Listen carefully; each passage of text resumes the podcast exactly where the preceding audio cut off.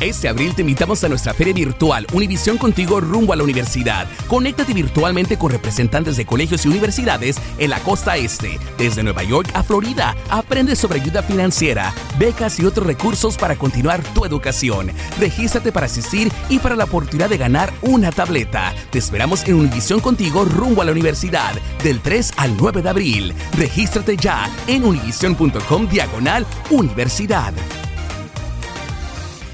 Si tú o alguien que conoces está pasando por una situación difícil o por una crisis de salud mental, la línea 988 de prevención de suicidio y crisis te brinda apoyo especializado 24 horas al día, 7 días a la semana. Solo llama al 988. Cuando llamas al 988, te conectarán con consejeros especializados que escucharán tus inquietudes y te brindarán apoyo en español. Simplemente llama o textea al 988. Hay esperanza. La línea 988 funciona. Hola, soy Jorge Ramos y a continuación escucharás el podcast del Noticiero Univisión. Bienvenidos, soy Ilia Calderón y estas son las historias más importantes del día. Hoy es el miércoles 2 de marzo, estamos en la frontera entre Polonia y Ucrania y estas son las principales noticias. Rusia redobló el ataque en contra de ciudades de Ucrania disparando bombas y misiles en contra de edificios civiles, pero los ucranianos siguen resistiendo a los invasores.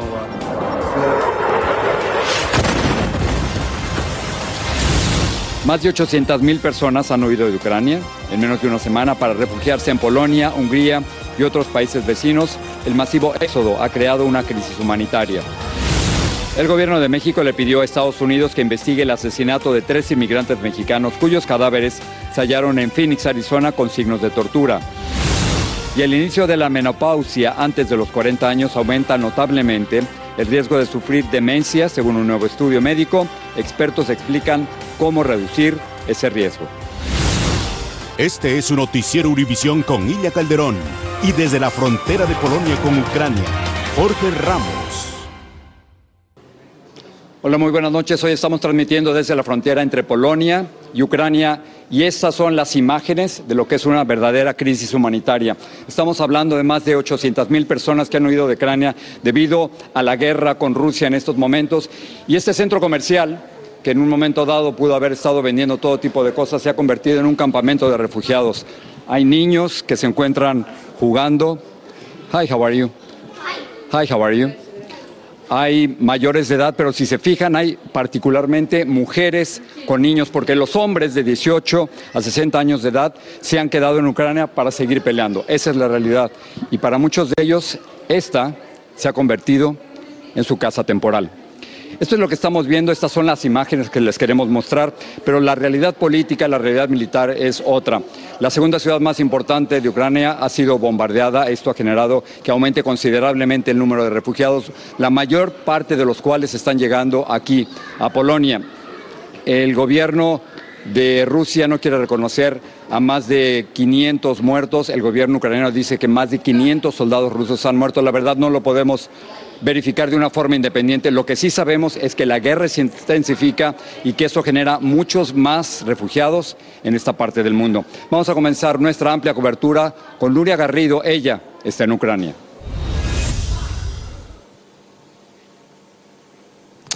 Muchísimas gracias, eh, Jorge. Buenas noches desde Leópolis, desde Liz. Estamos haciendo esta conexión en el interior del hotel porque ahora mismo hay toque de queda y las autoridades nos recomiendan no salir al balcón. Hoy ha sido una jornada en la que, de nuevo, ciudades importantes de Ucrania, como la capital, por supuesto, Kiev, Mauripol y también Kharkov, la segunda ciudad más importante de aquí de Ucrania y que se ubica en el este, han sido duramente atacadas y bombardeadas. Así que vamos a dar paso a la nota que explica lo que ha ocurrido hoy en esta séptima jornada de guerra. Alrededor de 2.000 civiles muertos es el saldo de siete días de guerra, según el gobierno ucraniano. Por su parte, el Kremlin admite que casi 500 de sus soldados han muerto y más de 1.500 han resultado heridos. Estos números no detienen los caprichos de Vladimir Putin, solo arrecian su furia. Los bombardeos rusos se intensificaron hoy en Kharkov una universidad y un departamento de policía fueron los blancos. Los escombros se esparcieron por varias cuadras, cuerpos por doquier. Pasan las horas y las secuelas de esta guerra son cada vez más visibles. La región de Donetsk está destruida física y emocionalmente. Muchas familias aquí tienen familiares. Solíamos ser familia. Quiero llorar. Los días pasan en la capital ucraniana, entre sótanos y sirenas. Los que han decidido quedarse esperan el desenlace de este conflicto. Una tensa calma se cierne sobre la ciudad. Estoy en el metro ahora y es terrible cuántos niños hay aquí. Queremos vivir como un país normal. Estos pequeños esperan pacientes que todo pase, mientras no muy lejos otros luchan por venir a este mundo. El ciclo de la vida continúa sin importar las guerras entre los humanos. Testigos de ello son esta veintena de madres en proceso de parto en el sótano de un hospital de Kiev. Ellas también han estado en el campo de batalla.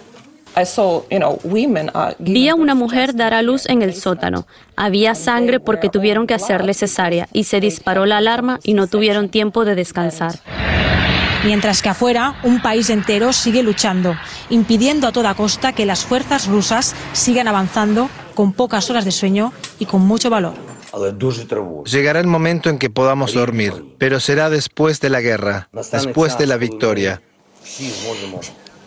Sin duda, unas imágenes terribles que nos deja esta jornada de hoy. Importante recordar que este jueves, porque aquí ya es de madrugada, arranca una nueva negociación entre Rusia y Ucrania que tendrá lugar en Bielorrusia. Zelensky pedirá de nuevo un alto al fuego y espera poder al menos obtener más resultados fructíferos de las reuniones que empezaron este lunes y que fracasaron totalmente. Esto es todo y regreso contigo, Jorge.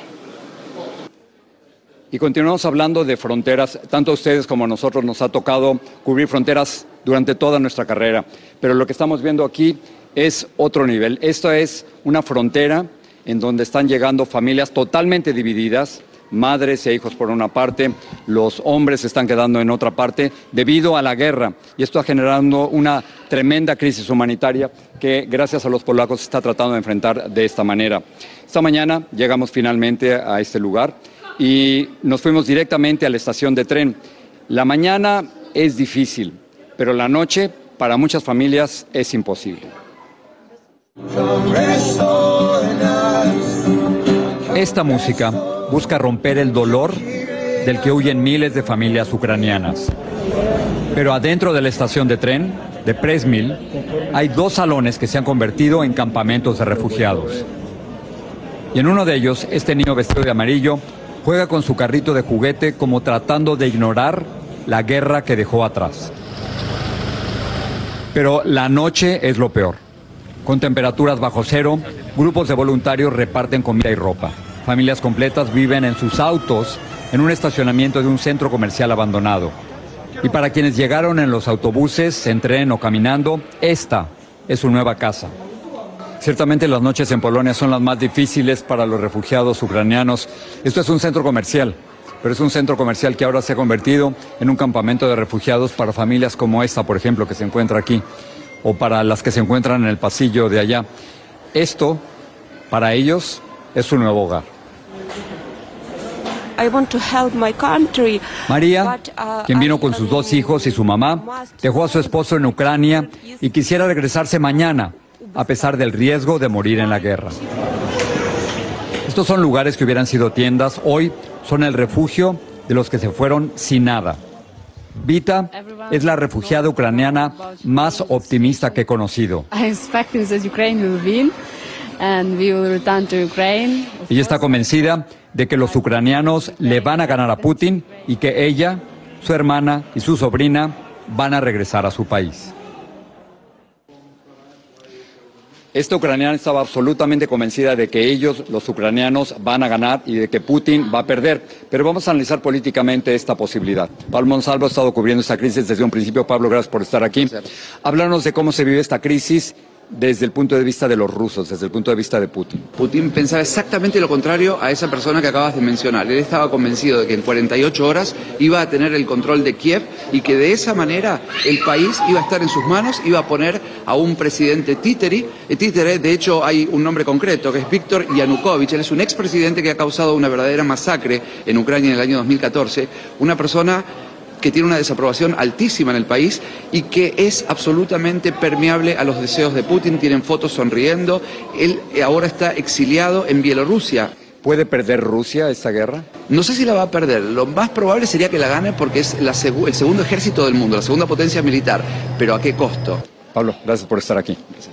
Y vamos a dar uno de esos saltos que solo se puede dar por la televisión. Vamos a hablar de México. El presidente Andrés Manuel López Obrador, hablando de esta crisis, dijo que ningún mexicano se va a quedar en Ucrania. Todos los que nos pidan refugio en nuestro país, pues ya lo dije ayer, eh, serán eh, recibidos y protegidos y bienvenidos. Estas fueron las declaraciones del presidente de México, Andrés Manuel López Obrador, sobre la crisis en Ucrania. Y hablando de esta guerra, hay que explicarle a nuestros hijos y a los niños qué es lo que está ocurriendo. No solo porque ven niños aquí, sino porque ellos están consumiendo esto como información o quizás también como desinformación.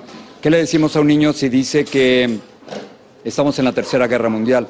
¿O cómo respondemos si nos preguntan si estamos en peligro de estar en una guerra? ¿O ¿Qué pasa con las mascotas, por ejemplo? Eso es algo que una niña de 11 años me ha preguntado, ¿qué pasa con los perros y los gatos que se quedan en Ucrania? Luis Mejid nos dice cómo enfrentar esto y cómo responderle a los niños. Las imágenes son terribles. La brutal violencia indiscriminada contra Ucrania es difícil de procesar a cualquier edad. Mucho más difícil para los niños que nunca habían visto un mundo tan cruel. Mi niña sobre todo está un poco atemorizada pensando cómo el futuro, sobre de lo que le espera.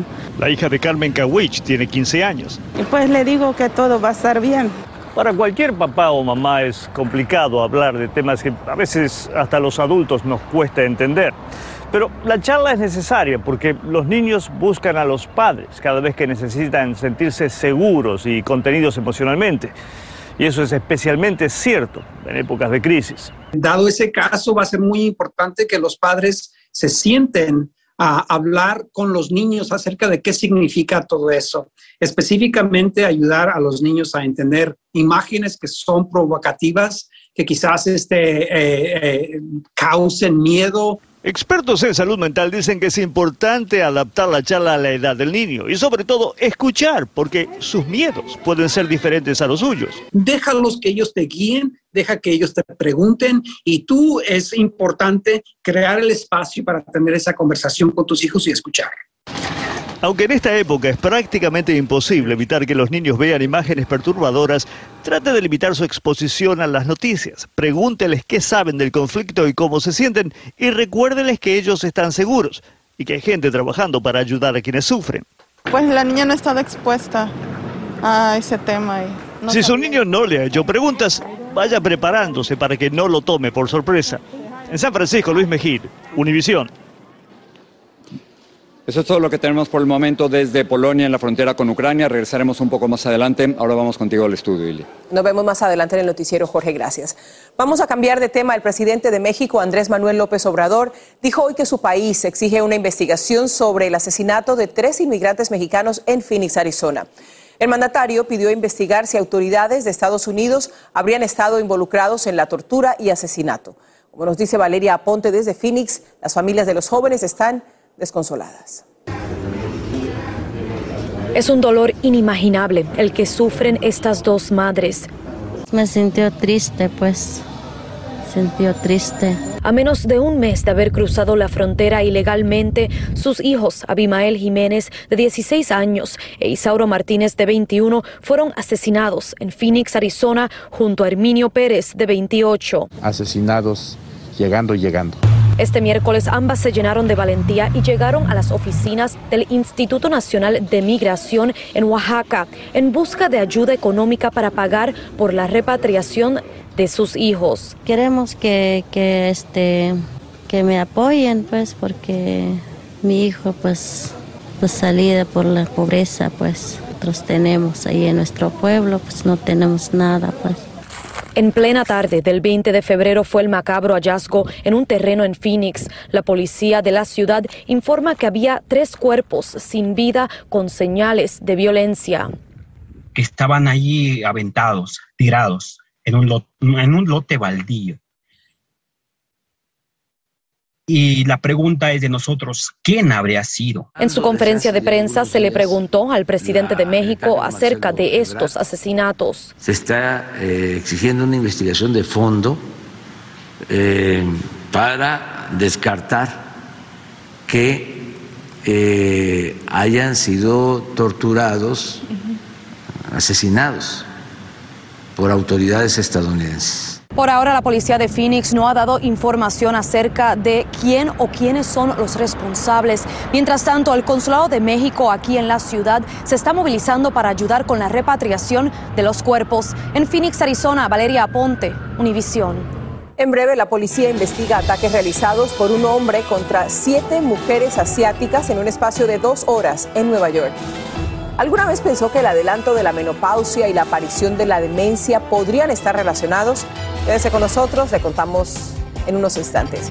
Y en febrero la economía estadounidense superó los pronósticos sobre la creación de empleos.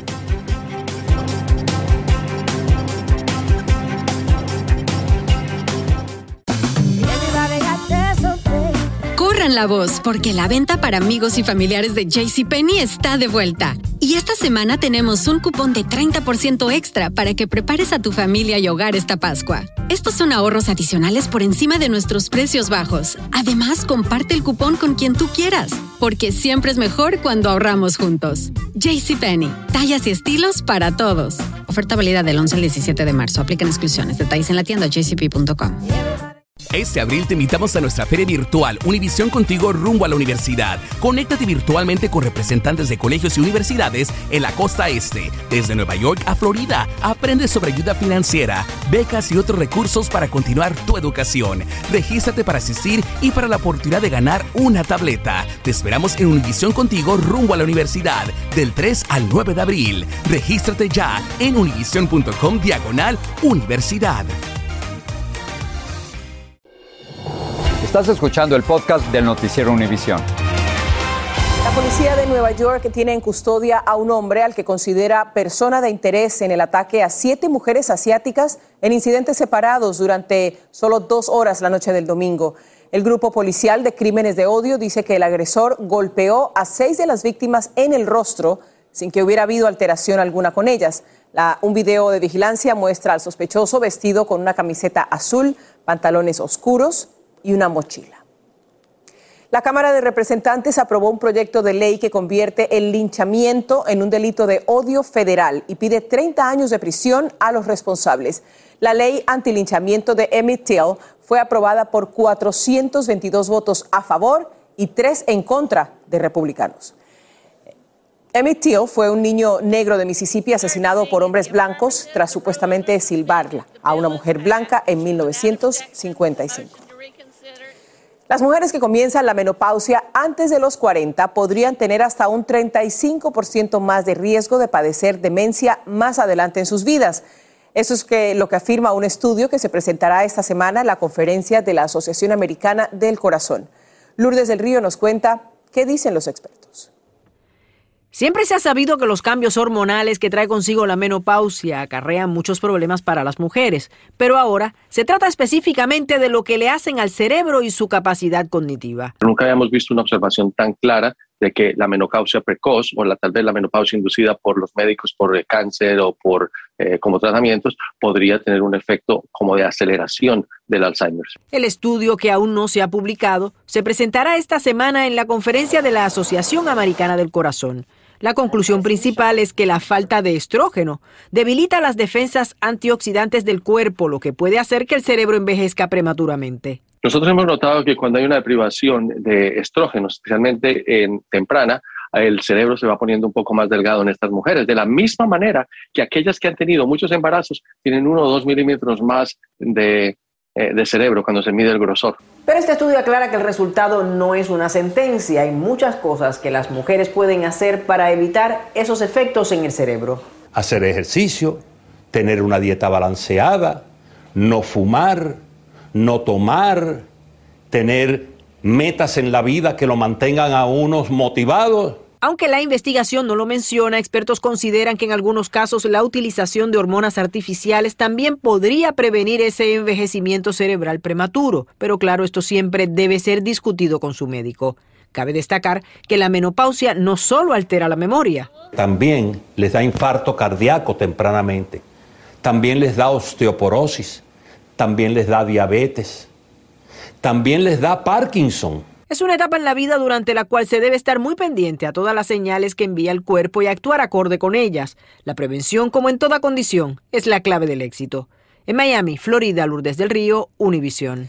En noticias sobre la economía, hoy se conoció que el sector privado de Estados Unidos añadió 475 mil puestos de trabajo en el mes de febrero, esto según un informe de la empresa de procesamiento de nóminas ADP. La gran mayoría de las contrataciones estuvo a cargo de grandes empresas y el sector del ocio y la hotelería fue el que más empleos creó. Siguiendo con otro anuncio importante para el bolsillo de los consumidores, el presidente de la Reserva Federal, Jerome Powell, dijo que los estadounidenses deben esperar aumentos en las tasas de interés en un futuro cercano. Así Powell reafirma lo que ya había adelantado en el mes de enero. La empresa Airbnb ofreció albergar gratis de manera temporal a 100.000 ucranianos de los que han escapado de su país invadido por Rusia. La compañía dice que el dinero para esos gastos provendrá de un fondo de ayuda a refugiados y de donaciones de sus clientes. También hizo un llamado para que personas de Polonia, Alemania, Hungría y Rumania ofrezcan alojamiento a los ucranianos. Vamos a pasar con Patricia y un adelanto de la edición nocturna. Gracias, Ilia. Bueno, esta noche vamos a seguir hablando del drama que ya nos anticipaba Jorge al inicio del noticiero. Miles de ucranianos desplazados por la guerra que están arribando a Polonia.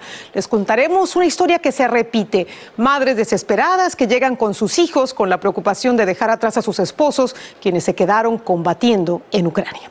Y aquí en Estados Unidos, en Los Ángeles, el alcalde Eric Garcetti y el Departamento de Agua y Energía anunciaron un fondo de 275 millones de dólares para ayudar a pagar la deuda de los servicios públicos de aproximadamente 280 mil clientes residenciales y comerciales, todos ellos afectados por la pandemia. Tendremos los detalles esta noche en la edición nocturna. Espero me acompañen. Muy bien que les viene ese dinerito. Desde luego, nunca sobra. Claro que sí. Gracias, Patricia. Nos vemos esta noche. Sigue este podcast en las redes sociales de Univision Noticias y déjanos tus comentarios. Continuamos con esta transmisión especial desde Polonia. Continuamos en Noticiero Univisión desde la frontera entre Polonia y Ucrania. Déjame contarles algo un poquito más personal. Esta mañana llegamos a esta localidad después de cuatro vuelos desde Miami y manejar cerca de seis horas. Entonces, lo primero que hicimos fue llegar a la estación de tren y ver cómo estaban llegando todos estos inmigrantes ucranianos, familias enteras. Me di cuenta cómo muchos de ellos los pusieron en dos cuartos, como una especie de campamento de refugiados, y ahí hubo una imagen que, no me la he podido sacar de la cabeza. Era un niño pequeñito, yo creo que tendría, no sé, tres o cuatro años máximo, y estaba solo jugando frente a una cama con un carrito de juguete. Solo, totalmente absorto, como si la guerra alrededor no le estuviera afectando. O no sé psicológicamente, los psicólogos nos podrán ayudar con esto. Eh, estaba haciendo algo para alejarse lo más posible de su realidad.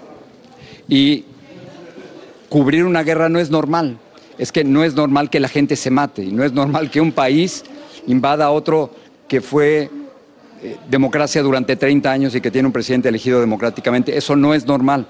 Entonces, estas cosas eh, nos afectan a los periodistas exactamente igual que ustedes y la imagen, Ilia, de ese niño jugando solo en este campo de refugiados, lejos de su casa, eh, no me la puedo quitar. Regreso contigo. Gracias, Jorge, por validar el momento que está viviendo este niño y por contarnos su historia. Todos lo vamos a recordar.